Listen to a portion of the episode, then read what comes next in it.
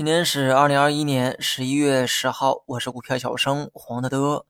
今天这个走势呢，非常的精彩，有很多想说的地方，但是呢，又不知道从何说起。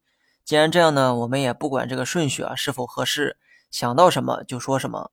上个月的 CPI 数据呢已经公布，十月的 CPI 同比上涨了百分之一点五，环比呢由上个月的持平转为上涨百分之零点七。同比的意思呢是跟去年相同的月份啊相比较。环比呢是指跟上个月相比较，从数据呢不难看出，之前压抑的 CPI 有上涨的苗头。由于前期原材料价格持续的上涨，数据呢主要反映在了 PPI 身上，CPI 呢并没有明显的一个上涨。但 PPI 的高企啊必然会传导至 CPI。那么 PPI 统计的是成本端的一个价格，主要呢是用于观察原材料市场的价格，而 CPI 统计的是终端消费价格。也就是老百姓到底花了多少钱？PPI 呢可以说是 CPI 的先行指标，前者上涨必然会传导至 CPI，并促使啊 CPI 呢也跟着上涨。之前呢单方面的涨 PPI 是因为下游涨价压力比较大，毕竟东西卖的贵了就越卖不动。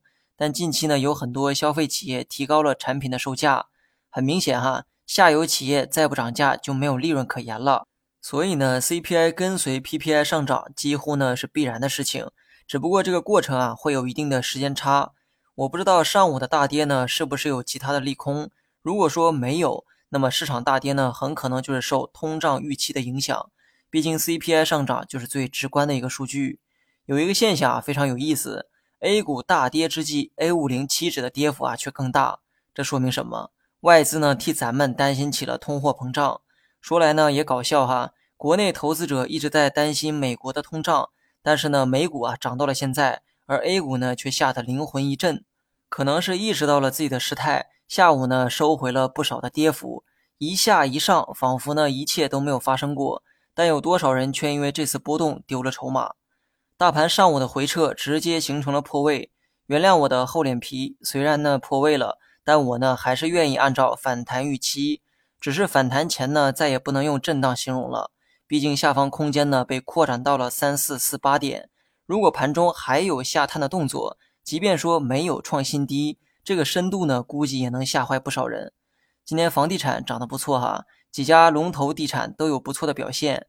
因为消息面传出地产融资有放宽的迹象，所以呢几家龙头地产都迎来了反弹。房地产呢咱就不过多评价了，短期走势看政策。长期记住房住不炒的决心就好，谈价值的那个时代啊已经过去了。大盘呢在四季度很难有太好的表现，但我个人呢对明年的部分行情是比较看好的。所以啊，即便说今天市场没有反弹，我认为下跌都是低位捡便宜的一个机会，先把便宜捡到手，然后呢拿到明年等待开花结果。切记哈，我说的都是中期的操作策略，炒短线的人呢还是注意风险比较好。因为买完之后先出现下跌的话，多数人呢都等不到黎明的到来。二零二一年呢马上就要结束了，今年用五成仓做好防守就是胜利。如果年末出现了明显的回撤，不妨呢把剩下的五成仓啊给利用上。利用的方向呢可以关注蓝筹白马，也就是人们所说的价值股。如果你觉得这个范围呢过于的宽泛，那不如直接从沪深三百里面多挑选挑选。好了，以上是全部内容。更多精彩，你也可以关注我的公众号“股票小生黄德德”。